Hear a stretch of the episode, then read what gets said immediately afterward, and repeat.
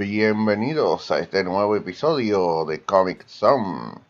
Como casi todos los martes, estamos por aquí para hablar un poco sobre el arte secuencial, hablar un poco sobre este mundillo, ya sea de cómic, manga, paquito o cualquier otra denominación por la que conozcan este hermoso arte que nos ha acompañado desde hace tiempos inmemoriales. Y como siempre, me acompaña para cazar unos cuantos demonios en esta noche.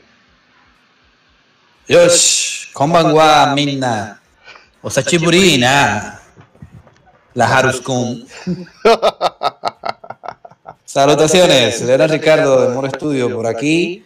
Tenemos hoy un tema desde el lejano oriente. No tendremos a nuestra becaria, a nuestra senpai, eh, por diversas razones, eh, Siren, Senpai. Pero tenemos aquí dos cazadores de las sombras experimentados con algunos que otros materiales nipones bajo nuestro cinturón. Eh, en específico, ¿de qué hablaremos hoy, Mr. Andreus? Exactamente, vamos a hablar de un manga que luego se convirtió en anime y dio mucho de qué hablar, pero muy importante, ha venido la película y aprovechando el hype eh, de la película, eh, que se está pasando en los cines de República Dominicana, por favor apoyen y vayan a ver la película, los que puedan, eh, porque esto incentiva que nos sigan trayendo películas de este tipo en la pantalla grande, nunca está de más eh, ver un poco de anime en pantalla grande. Y estaremos hablando de Demon Slayer. Para el que no sepa qué es Demon Slayer, probablemente lo conozca por su nombre artístico. Kimetsu no Yaiba.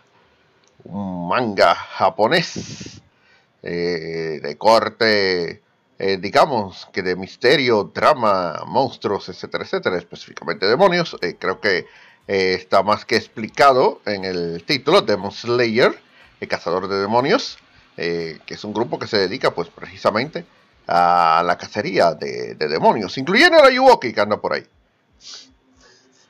Así es, así es. Este es un manga, como bien dijo el Mr. Andreus, que, bueno, ha sido todo un revuelo y desde su publicación, por allá, por el 2016, eh, en la ya conocida Chukan Shonen Jump, eh, que está bateando todavía, incluso tiene una versión digital que le ha ido muy bien, eh, gratuita. La tiene para este lado también. Sí, sí, exacto. De la famosa editorial Shueisha, que nos ha traído eh, grandes clásicos como eh, todos sabemos, Dragon Ball, Caballero del Zodiaco, Samurai X, o sea, la mayoría de, de los que se conocen a nivel mundial, eh, One Piece, Naruto, vienen de esta gran editorial. cabe destacar que, como mencionamos, vamos a centrarnos en el manga para luego hablar un poco del anime y de la reciente película ¿eh? de eh, Kimetsu no Yaga, Mugen Reishahen, o El Arco del Tren Infinito, que fue adaptado a una película, en un movimiento mercadológico que me parece muy interesante, lo haremos de eso un poquito ahorita. Pero vamos a comenzar con, con el manga. Eh, fíjense que no es una obra eh, del todo nueva, lo que hubo fue un boom por varios factores que luego analizaremos. viene del de, 2016 en la Shonen Jump, que de por sí ya es una editorial de las más populares a nivel de Shonen, que para los que no, los queridos escuchas que no sepan este término, es eh, un género, se puede llamar, de, para un público en específico, en una edad en específica de jóvenes japoneses, entre lo que es eh, una edad de adolescencia, que buscan un tema eh, de acción, de, ¿por qué no?, tener también su, su aspecto de, paranormal, romance y demás. Es un, un, género muy conocido y muy vendido en Japón, porque justamente tiene un gran público y gusta alrededor del mundo por sus temas y personajes variopintos. Eh, en el caso de Kimetsu no Yaiba, de su creadora Koyoharu Gotoge, que por cierto, la autora no, no es poco conocida, los mangakas tienen esa fama de que hay algunos que no les gusta mucho salir en público, no les gusta eh, revelar mucho de su vida. Eh, lo que sí se sabe que no es del todo, aunque está empezando con esta serie de, de gran renombre, eh, ya participó en, en, varias ocasiones. Por ejemplo, la, la, autora tiene, tuvo experiencia en algunos premios y con algunas publicaciones. Que ojo, ojo aquí para todos los fanáticos o futuros creadores que les gusta crear eh, sus propias historias de cómic o manga. Fíjense que aunque ahora se conoce con Demon Slayer, ya había publicado otras obras como Kagari Gari, Munjo Shiro Kyudai, Rokotsu-san y Henigawa no Zigzag. Esta eh, le valió una le valió menciones de honor en premios como en el Jump Treasure Rookie Manga Award. ¿eh? Y, la, y la misma autora ha dicho que de, de esas experiencias es que ella ha sacado, vamos a decir, un poquito de aquí, un poquito de allá, pero en especial de Kagari Gari y de Neguano para lo que se conoce hoy en día, lo que es ya eh, Kimetsu no Yaiba. Eh, cuenta con 23 volúmenes publicados, ya está concluida la, la obra. La pueden leer tranquilos. Sí, la pueden leer tranquilos, que me parece muy bien, me parece, tiene un buen runtime, estamos hablando de 2016 a 2021, estamos hablando de 5 años, me parece bien, me parece saludable, porque todos sabemos que, que hay algunos mangas que justamente pecan de largo, de que tú dices, no, ya se perdió el hilo, no todo el mundo puede ser Chiroda, que dice con la, por la mitad en el capítulo 1500. y pico, Dios mío. Pero bien, me parece que es muy saludable la extensión de este manga y le, le permitirá a su autora, eh, como ya mencioné, Koyoharu Gotouge, de que pueda seguir elaborando más obras, que es justo lo que está haciendo en, este momento. Eh, ha sido un, boom, ha sido un boom. Eh, ha vendido 23 volúmenes publicados con 150 millones y contando eh, de copias en circulación, eh, incluyendo lo digital, porque recuerden que la Shonen Jump ya viene en formato digital, que es una de las series más vendidas de toda la historia. Eh, una, una obra que es relativamente reciente, ¿verdad? y ha contado con un gran éxito, en especial luego de su adaptación en anime, que especialmente el año pasado, desde el 2019 al 2020, eh, tuvo un gran auge. Y con la película eh, que ya mencioné, que es, aunque se estrenó en Japón en octubre del año pasado, se ha estrenado en Latinoamérica y todo el mundo recientemente, incluso en otro país. Apoyo, como mencionó el señor eh, Andreu, vayan al cine, que es raro que caigan estas publicaciones. Vamos, un pequeño paréntesis, en el país, eh, gracias a los muchachos de, de cultura cómica, algunos fanáticos, se creó un grupo para solicitar que traigan la película y de una manera u otra esto influenció en la distribuidora eh, Caribbean Cinemas que lo ha traído y ya me informan en boletería que ha sido un gran éxito, eh, tanto en preventa como en boletería en vivo, y siguen vendiendo una buena cantidad. Vayan a apoyar al cine, y aunque todos sabemos que se filtró, es, vivimos en el siglo XXI, todo se filtra tarde o temprano, y siempre aparece un link eh, con cierto ambiente caribeño por ahí. Pero vayan al cine y apóyenla porque esto dejará en, muy alto de que aquí hay un gran público que quiere este tipo de producciones y va a ser mucho más fácil el traer películas animadas, eh, tanto de, de, anime, de producciones norteamericanas, europeas. Eh, si hay un precedente de que hay un público que, que está dispuesto a consumir, a pagar por este servicio. Cierro paréntesis y agradezco a a este espacio que nos permite dar nuestra opinión de un tema tan importante como es el que siga creciendo el movimiento del arte secuencial, la cultura pop en nuestro país.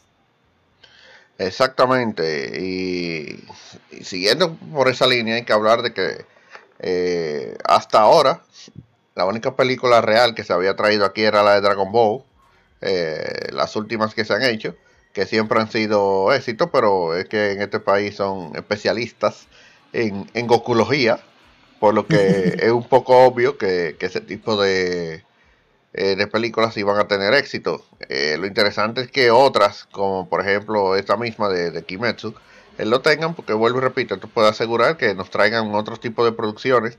Quién sabe si hasta podemos ver a Digimon, que siempre me quedé con las ganas de ver la película en cine.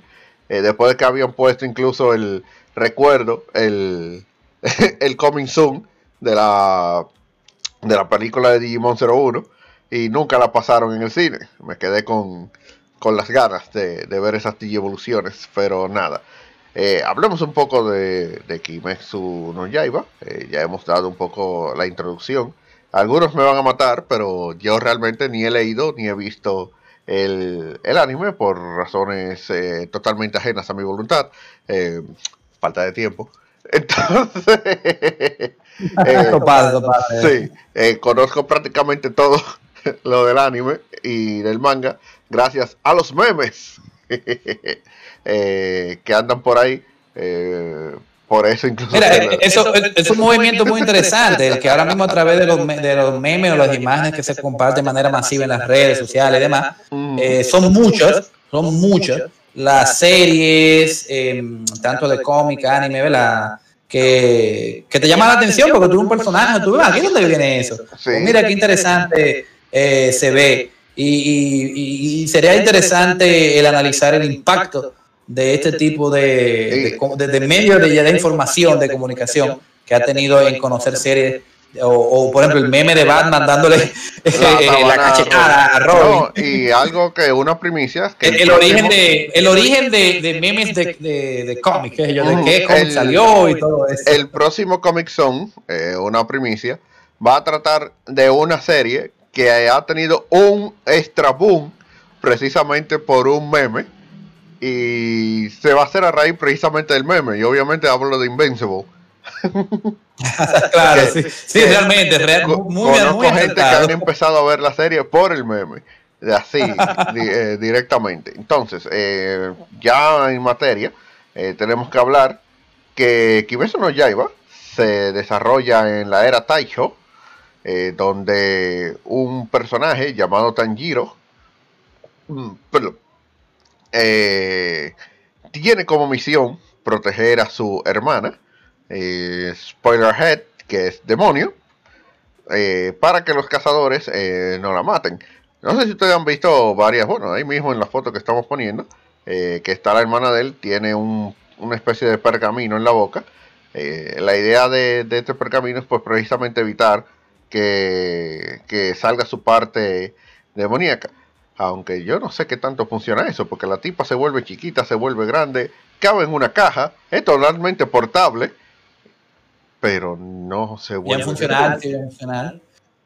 Bueno, anyway, la cuestión es eh, que en, este manga vamos a estar viendo samuráis de, una forma u otra eh, pelear contra varios tipos eh, de demonios eh, siendo Tanjiro el protagonista, y Nezuko, que así es como se llama la hermana de Tanjiro, digamos que como la coprotagonista de esta serie. Obviamente hay otros personajes que vamos a estar mencionando más adelante, pero estos son los dos principales. algo interesante es que las técnicas que, que utilizan aquí eh, vuelvo y repito, como una especie de, ninjas y, samuráis en contra de clásico Japón. Ellos toman, eh, ya yo no sé qué, cómo hemos visto samurai, porque creo que lo hemos visto ya de, de todas las maneras casi posible que, se puedan presentar.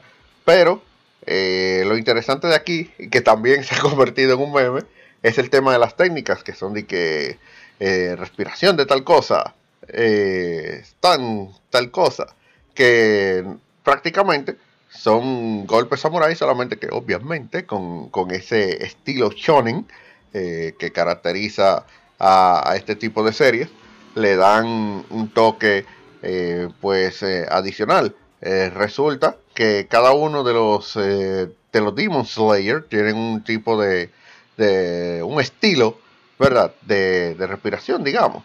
Eh, en el cual ellos pueden utilizar, algunos pueden utilizar agua, otros fuego, otro aire, etcétera, etcétera. Eh, siendo esta como que la gran particularidad que, define a Kimetsu no Yaiba, obviamente, además de otra cosa, eh, como por ejemplo el hombre oso cerdo, digo, con máscara de cerdo, que, de jabalí, mejor dicho, que, que anda por ahí, y otro personaje rubito, cuyo nombre no recuerdo ahora, que también anda con el grupo de Tanjiro. ¿Cómo? Zenitsu. Zenitsu, exacto. Que también anda con, el grupo de, Tanjiro y que mm, por alguna extraña razón tiene una eh, animaversión eh, o digamos que una especie de acoso a, a Nezuko, por alguna extraña razón, por alguna extraña razón. Yo diría que eh, en la obra de Demon Slayer, vamos, primero voy a hablar de, la obra en sí, luego de manera personal. Eh, me parece muy interesante lo primero, eh, el uso de la autora de la era Taisho, que es una era muy poca explorada en, por lo menos a nivel de manga y de anime que conozca. Recuerden que normalmente hablamos ah, de la época Tokugawa, del periodo Edo. la época, la era, recuerden que Japón se basaba, o se basa todavía, hoy en día sigue activo por el emperador, se basaba por eras de quién era el emperador, ¿eh? o el nombre del emperador de, ese periodo.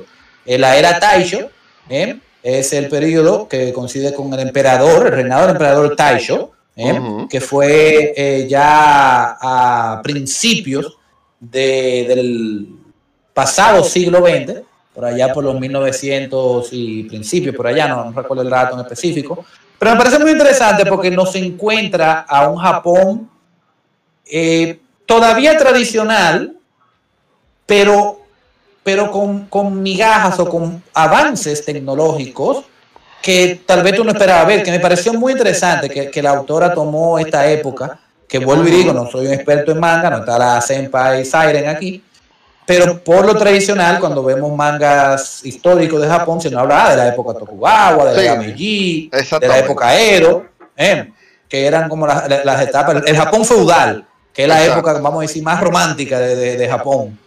Eh, mientras que esta nos representa en la era Taisho, donde vemos, por ejemplo, que ya en Japón hay electricidad, hay trenes de vapor, hay eh, postes eléctricos, hay personas que, visten de una manera eh, más occidental, no simplemente kimono, y, hay un, y todavía queda ese arraigo del, del Japón tradicional, pero con, lo ya vamos a decir, un Japón más eh, occidentalizado, eh, por cuestiones que no vamos a hablar aquí, que recuerden que hubo unos, unos ingleses que se parquearon con un barco a vapor, que, que les dijeron, miren, o negocian o cañonazo.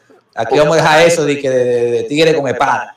Eh, que incluso es un detalle interesante el mencionar que se ven las ropas de los protagonistas, que aunque tienen kimonos y demás, pero tienen ya patrones más elaborados, incluso el uniforme que utilizan los cazadores de demonios, la organización, eh, es un poco más al uniforme eh, occidental de la, de la, época, al sufuku, como lo llamaban, que ya era un uniforme más, eh, no era el clásico kimono de capas y, y, bien ceremonial. otro detalle que me parece interesante, además de la idea de, de tomar la, la, era Taicho, es que, em, que yo creo que es el fuerte de todos los animes, por lo menos de la Shonen Jump, que yo incluso cuando yo empecé a ver este, esta obra, eh, me, di cuenta que la autora hizo su tarea y dijo, bueno, ¿qué hace un Shonen Jump? Eh, un protagonista atractivo, que tenga su personalidad eh, y un algo en especial que lo, la distinga. el llamado a la aventura por un suceso trágico. Que no tenga padres. Sí, ahí vamos, no vamos a dar spoiler, pero hay sucesos trágicos, un protagonista, ustedes saben, eh, y algo que marca mucho a, en este caso, a ambos protagonistas de la historia, de Tanjiro y Nezuko, que son hermanos. Pero por sobre todo hay un estilo o un mundo más allá de lo evidente, con todo esto de los oni o demonios, que viven en la sombra, pero hay una sociedad que tiene niveles, que tiene eh, exámenes, que tiene eh, técnicas, que tienen eh, otros, un nivel de poder, vamos a decir, según qué tanto tu dominio, ¿no? Una técnica básica. Como mencionaste ahorita, cada uno de ellos viene como de una escuela en particular que tiene un estilo, que usa un elemento, ya sea el agua, el fuego, el relámpago, el veneno y demás. Sí que me pareció que, la, autora tomó, hizo su tarea, digo, ok, casi un chonen un chonen, y cogió todo eso y hizo su listic y digo, ok, necesitamos medir niveles de poder, necesitamos poner que los uniformes tengan un símbolo que te diga cuál es tu nivel. Necesitamos tigres habladores y tigres que estén por encima de los habladores, pero necesitamos también maestros que enseñen al proto y después resulten que eran más verdugos en su época. O sea, realmente tiene que todos los checklists de, de un chonen, pero con su propio saborcito con su propio eh, eh, gusto particular y, estilo. El estilo gráfico está muy bien. O sea, la autora maneja muy bien. Eh, me gusta la manera incluso como ella maneja los gruesos de la tinta y, los, y el uso de los patrones. Eh, los personajes se ven bien. Ella tiene un detalle que eso es algo que todo autor, en especial diría yo de, de anime, de manga, tiene que buscar. Es qué hace que tu obra, cuando tú lo veas dentro del mar de obras de manga que hay, se destaque. Por ejemplo, la autora Koyoharu Goto, que tiene un estilo de dibujo muy particular, fíjense que en los ojos, no, eh, eh, cada uno de los personajes tiene una figura geométrica. El protagonista tiene un octágono, hay personas que tienen un rectángulo, hay personas, o sea, cada uno son humanos normales, se supone, pero desde los ojos, desde la manera como hace los ojos, tú te das cuenta de que eh, se ve particular. También el, grosor que utilizan las líneas para el contorno, muy, muy marcada, que lo hace destacar también. Y luego ya obviamente hemos hablado de algunos atributos como las habilidades, que sí, son samuráis prácticamente, tienen que ver con el uso de la espada, con el honor y el camino y todo eso, pero tienen también una disciplina, tienen, tienen que especial el entrenamiento físico que no puede faltar en una obra de Chonen, que, que bien te dicen que a medida que tú entrenas y domines esas técnicas puedes mejorar y puedes alcanzar cosas que antes no alcanzaba, que es una tendencia muy oriental, que cree en la superación y el romper barreras, de que a medida que tú te lo plantees y te esfuerces para llegar a esas metas, lo, vas a lograr. Eh, me parece muy interesante de que es una obra que logra tener sus propios, eh, como mencioné ahorita, su propio flavor, su propio eh, gustico, pero pasar el checklist de todo lo que hace un shonen shonen lo hace interesante y lo hace mantener la atención del público. los personajes están muy bien centrados, como mencionó el Mr. Andrews ahorita. El protagonista Tanjiro es un buen protagonista, es un pana honorable que pasó por una tragedia pero no se rinde, tiene una actitud eh, que realmente te contagia y dice, mira, que, heavy sería ser eh, tener un, pana como él que te motive. Eh, Nezuko, eh, en lo particular me parece interesante, no voy a dar mucho spoiler, nada, pero como un personaje contraste femenino tiene su detallito, que yo diría bueno, pero también sigue siendo un personaje fuerte, ¿verdad? Que demuestra incluso una habilidad física y que no necesita ser salvada, no es una clásica damisela en peligro. Eh, lo mismo con sus eh, coprotagonistas, Inosuke, el clásico personaje, vamos a darle para adelante, músculo, y vamos a, machetear. Exacto. y, y Zenitsu, la actitud de, tener mucho carisma, de tener y, un poder oculto, una habilidad que él mismo desconoce dentro de él, que solo le falta confiar en sí mismo. Y obviamente acompañado de las figuras de maestro, del superior, de, en el caso de mm, Kimetsu no Yaiba, está eh, lo que se conoce en una organización Casa Demonio, y dentro de la organización hay un patrón, que me encanta el nombre, de que el patrón, me encantó, de que el patrón, de que ahí viene el patrón, no sé por qué, no sé por la novela mexicana o algo, pero me, me, me, me dediqué el patrón, de que cuidado, agáchense, ahí viene el patrón. Eh, y hay unos pilares que son los clásicos capitanes o estos personajes que tienen, eh, siguen siendo jóvenes, pero tienen una habilidad por encima de, de, lo que los protagonistas pueden aspirar a ser.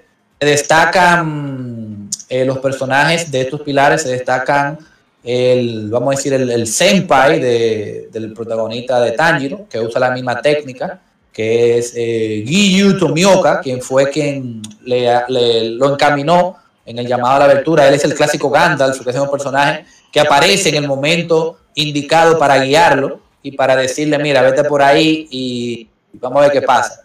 También se destaca un personaje eh, Shinobu Kosho, que claro, no, no pueden faltar las féminas en el anime. En el anime, tú sabes que tienen su preferencia y sus estilos.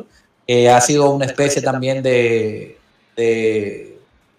soporte para los personajes, especial el personaje principal. Ella es como la curandera, ella tiene habilidades de medicina y demás, y ha dado ese soporte y ayudó a que mejorara su técnica y todo eso. Eh, en la película, se, este personaje, Kyojuro Rengoku, o Rengoku, se ha vuelto mucho popular, que de que tú lo ves, dices, ah, que te para parece más prota que el prota.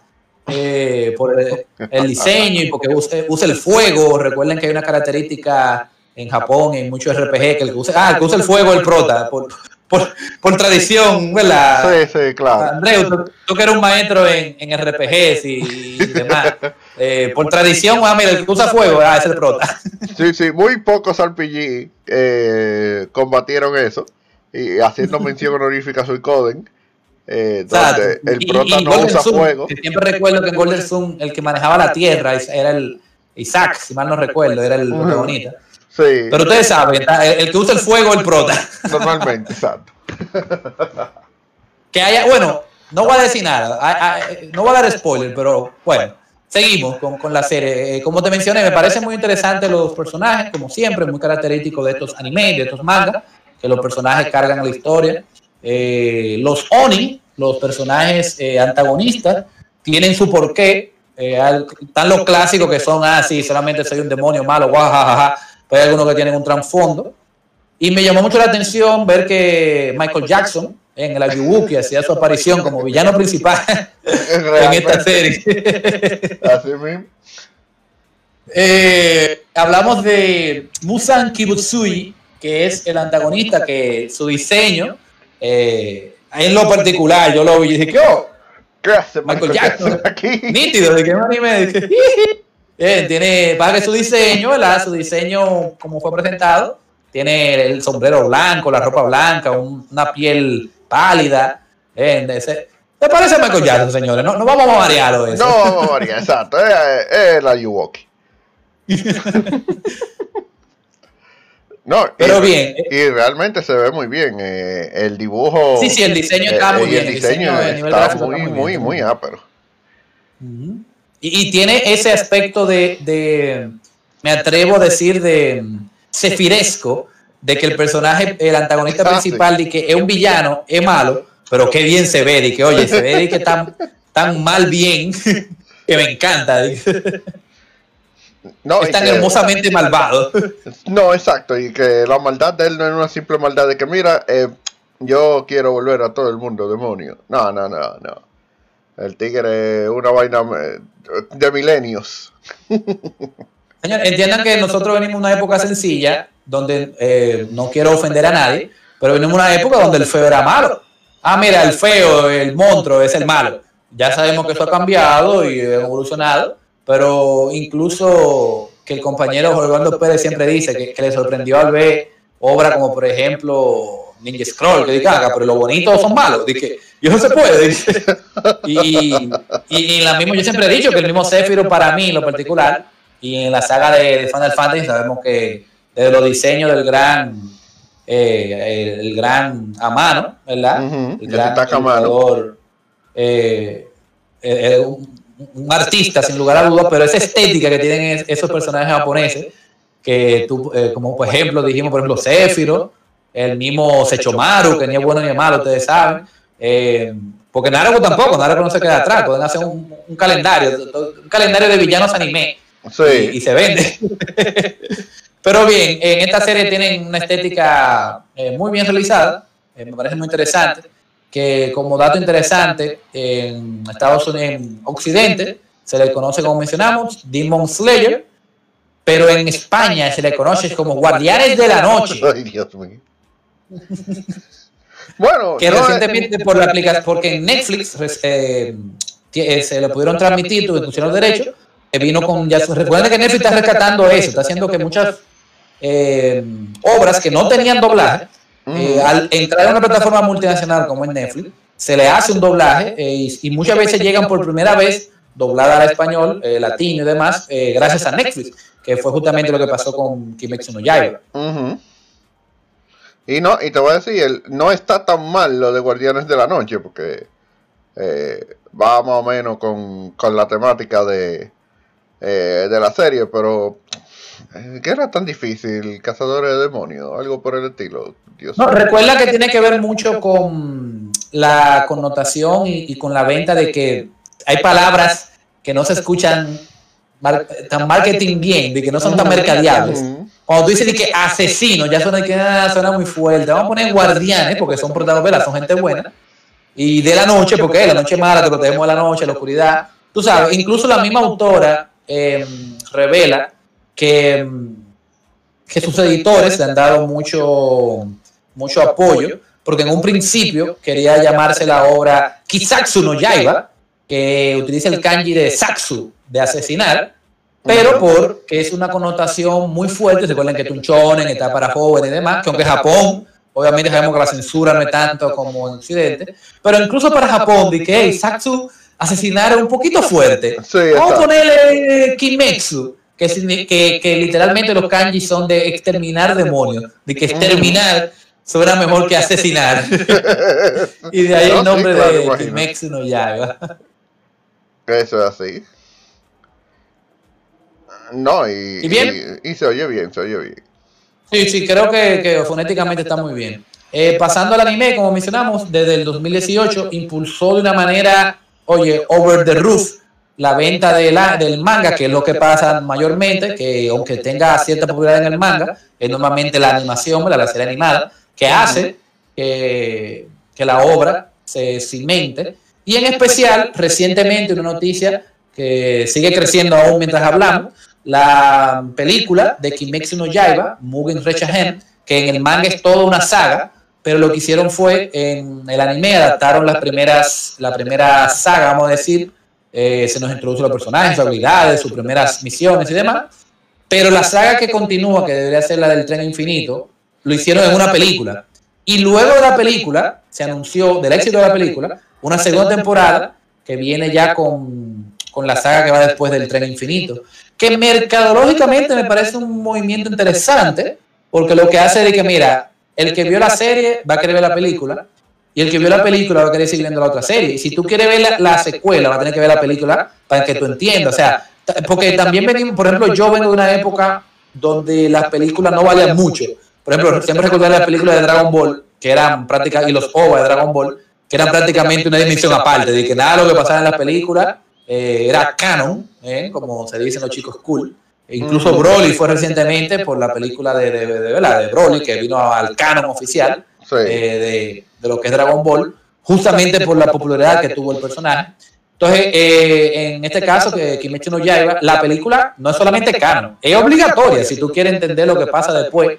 y, y lo que acontecerá en la secuela, que ya está confirmada para este 2021, pero luego de que la película cumpla su ROM en cines y demás, que como mencionamos en un principio, se ha convertido en la cinta más taquillera de la historia de Japón hasta la fecha, aún por encima de películas como producciones de Ghibli como Spirit Away, como Your Name y otras que muchos dirán, wow, pero esas obras son prácticamente, por ejemplo, eh, Ghibli ha ganado Oscars como que Kimetsu no Yaiba, de, de un shonen bien shonen, se ha convertido en la cinta más taquillera de la historia de Japón.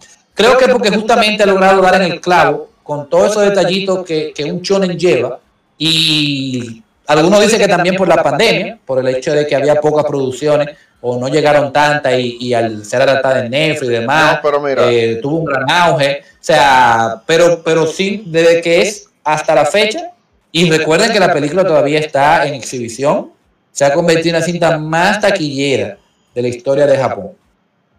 Sí, no, y hay algo interesante, que independientemente de eso, eh, de lo que te acabo de decir, podría ser exactamente por el tema de la pandemia, pero yo creo que tiene más, tiene un mérito muy grande, porque eh, normalmente las producciones super taquilleras eh, allá vienen precisamente de animes como One Piece, por ejemplo, que las películas de One Piece normalmente siempre son un boom, eh, junto con la de Hayao Miyazaki, etcétera, etcétera.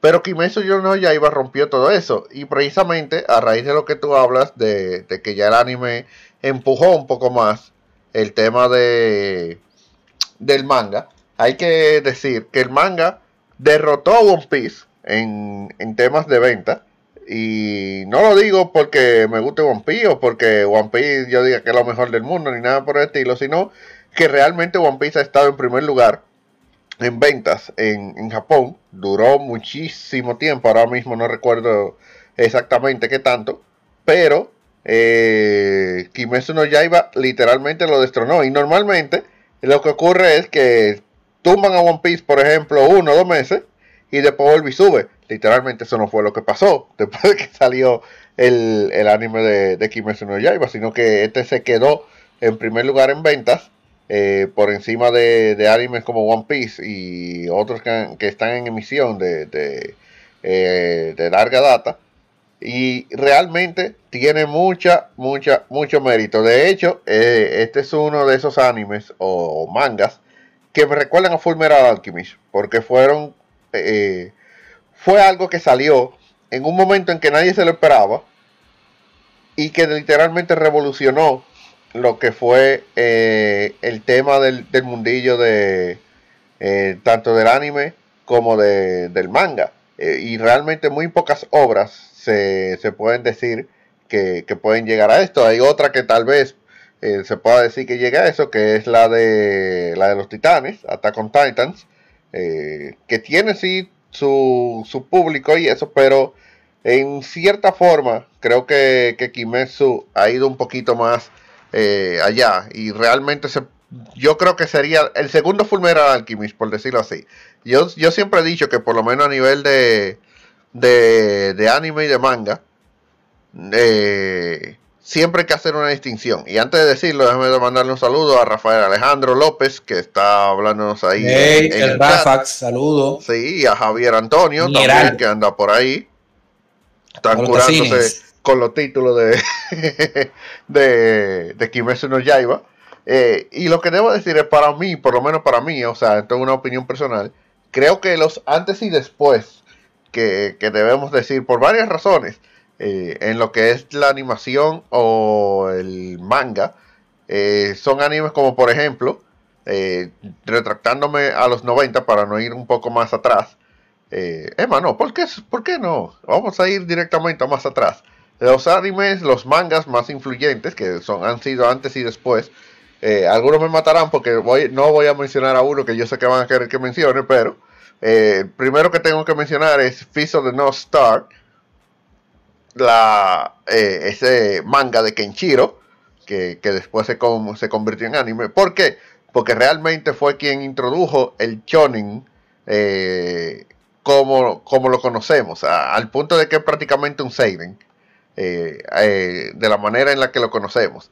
sí, yo sé que algunos querrán que yo mencione ahí a Dragon Ball, pero no, realmente el culpable de que Dragon Ball incluso exista como existe y todo eso es Fiso de No Star. El otro es precisamente Samurai X. ¿Por qué Samurai X? No necesariamente por el manga, sino tan, más bien por el anime.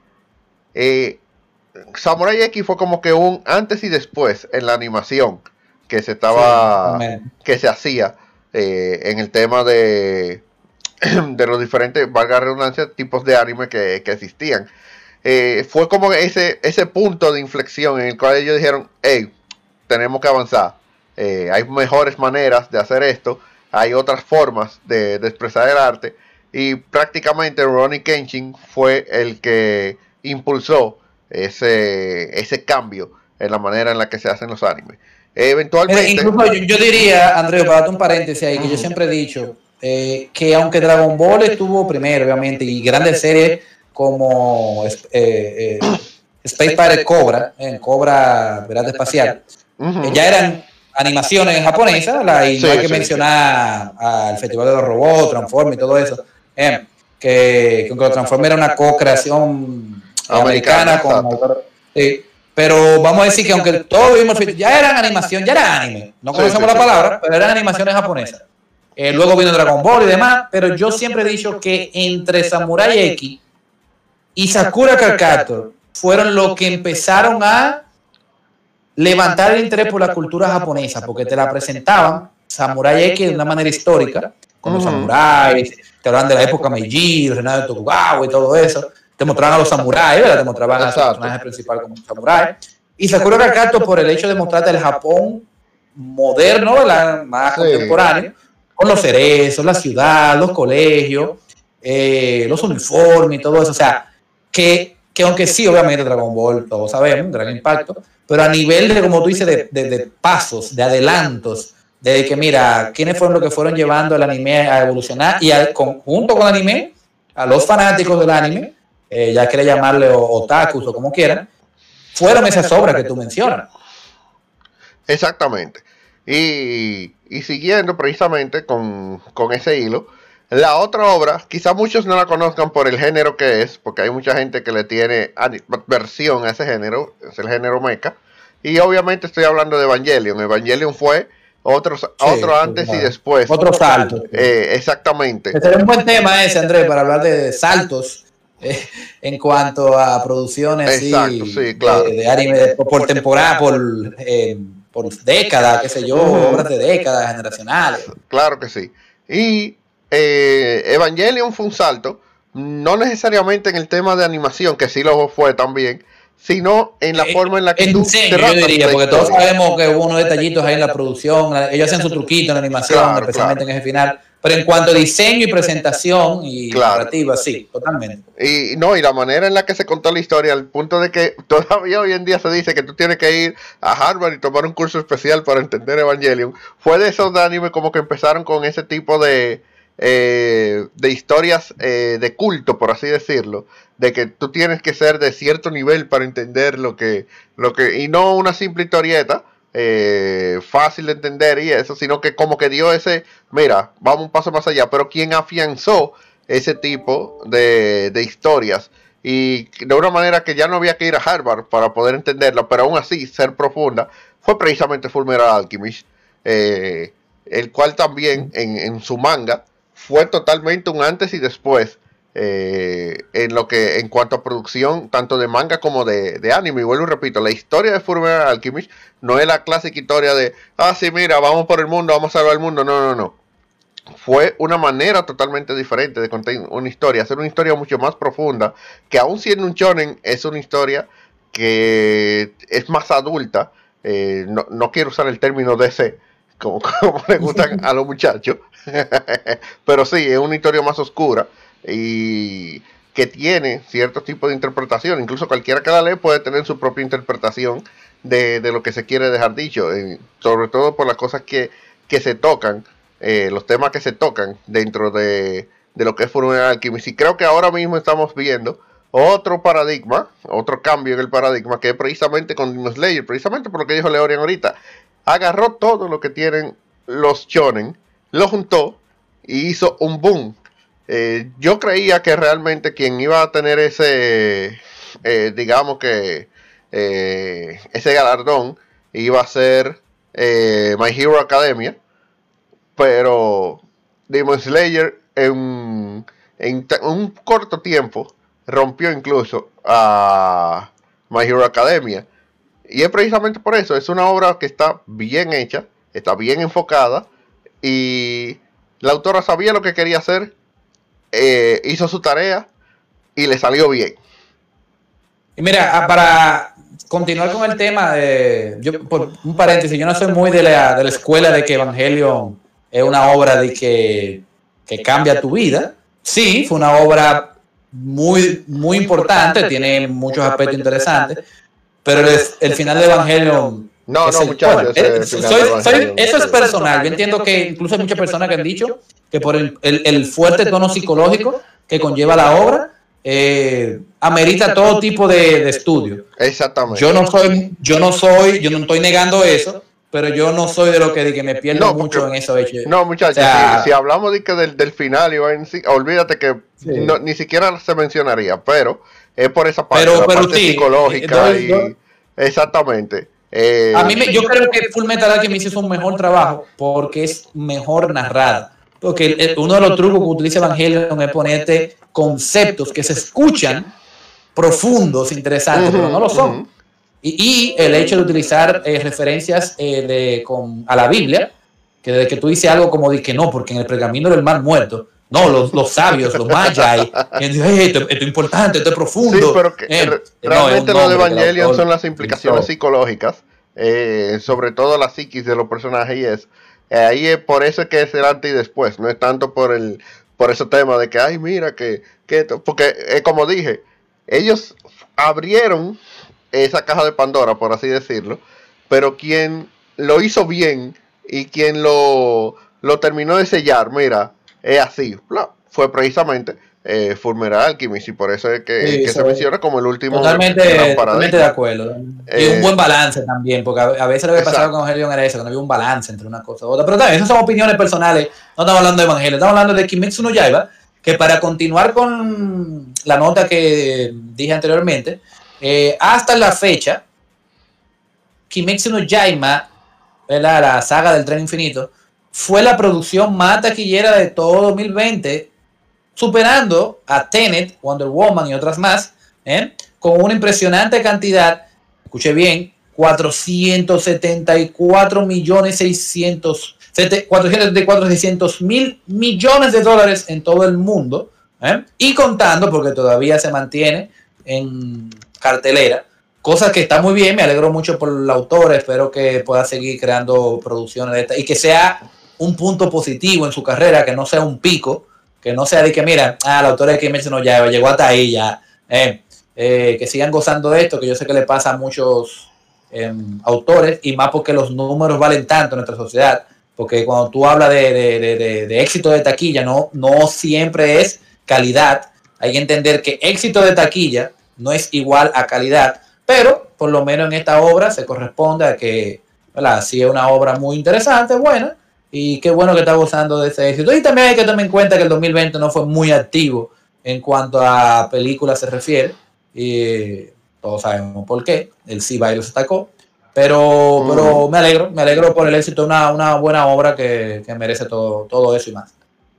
Exactamente. Y nada, creo que hasta aquí hemos llegado con, con nuestra tertulia sobre eh, Kimetsu no Yaiba. Hemos tocado otros temas que, siempre, a veces la gente dice, no, pero se están desviando. No es desviando realmente, sino que para entender algunas cosas eh, uno debe tocar otras. Eh, pero... Eh, claro, claro, y, es una conversación, esto es un podcast, no es tampoco una clase. No, claro. hay que aprenderse un tema, ¿no? Es un podcast, es un diálogo. Claro. Eh, hablando de diálogo, a lo que nos escriben en los comentarios, eh, recuerden que el detalle que les gustó, que nos faltó, eh, qué, otros temas quieren que hablemos en el futuro. Nos lo pueden dejar en los comentarios que siempre nos ayudan a tener la respiración de concentración total en los comentarios y hacer mejores guardianes de, la noche. no, claro. Eh, y como, como dije ahorita, haciendo spoiler, eh, próximamente estaremos hablando de Invincible, eh, gracias al, auge que, ha tenido la serie, que por si no lo sabían, eso es un cómic, tiene sus orígenes precisamente en un cómic que también, y muy bueno de hecho, que también ha salido a la palestra pública, gracias a la serie de, de, Amazon Prime, si mal no recuerdo. Sí, exactamente y le ha gustado a la gente y sobre todo eh, ha sido por un meme que ha sido el boom eh, que ha estallado totalmente. Piensa, Mark, piensa. que ha estallado la popularidad de, de, esta serie. Eh, y creemos que va a seguir porque eso de, ese meme lo de menos el que haya leído el cómic sabe eh, no, y fue renovada por dos temporadas nuevas, que, no es una serie de ahora, esa serie Invincible, cuando yo estaba en la universidad fue que empezó a rondar como por ahí por 2005, 2006, por ahí no tengo el dato preciso, pero desde que, por cierto, la, del, uno de los creadores de, de Walking Dead, eh, que también merece toda la fama que tiene, que le agrada una persona súper chévere, yo digo que de los eh, escritores contemporáneos de cómic como te digo, no solamente por su éxito, sino por lo variado de sus temas y como lo ha presentado, es, un gran representante eh, de, los escritores del cómic contemporáneo que vino del indie, no vino de empresas eh, totalmente triple A. ¿eh? No, sino sí, del tema indie, porque de, bueno, de hecho The Walking Dead empezó siendo prácticamente Exactamente.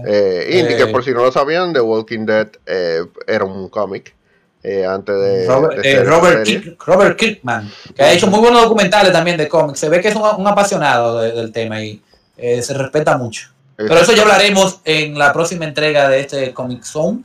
Hablaremos de Invincible. Lo que están aquí se quedaron hasta el final, se llevaron ese teaser trailer, en el after credit trailer, donde sale una mano y, se ve que tiene un cómic de Invincible en la mano. así que gracias a todos por seguirnos. Este ha sido este Comic Zone gracias a Retro Entertainment. Y recuerden visitar por las páginas de Moro Studio y la Maco Expo para sigamos desarrollando lo mejor del movimiento del cómic aquí en RD. Exactamente, y también no olviden de visitar nuestras redes sociales de Retroat Entertainment. Estamos tanto en Facebook como en Twitter, como en Instagram. Y tenemos en Twitch a una chica cosplayer de nuestro equipo que está tratando de terminar Metroid, así que no se pierdan.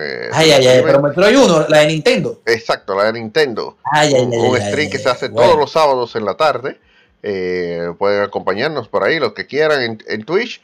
Y nada, señores, hasta aquí hemos llegado. Obviamente el podcast se transmite también en diferido en varias plataformas, eh, como la plataforma de Apple Music, eh, Spotify, Google Podcast, etcétera, etcétera, etcétera. para todo lo demás existe una tarjeta que todavía no nos patrocina, patrocínanos. Y nada, señores. No hay payola para ella. Así que hasta aquí te entrega. Sayonara, bye bye. Bye.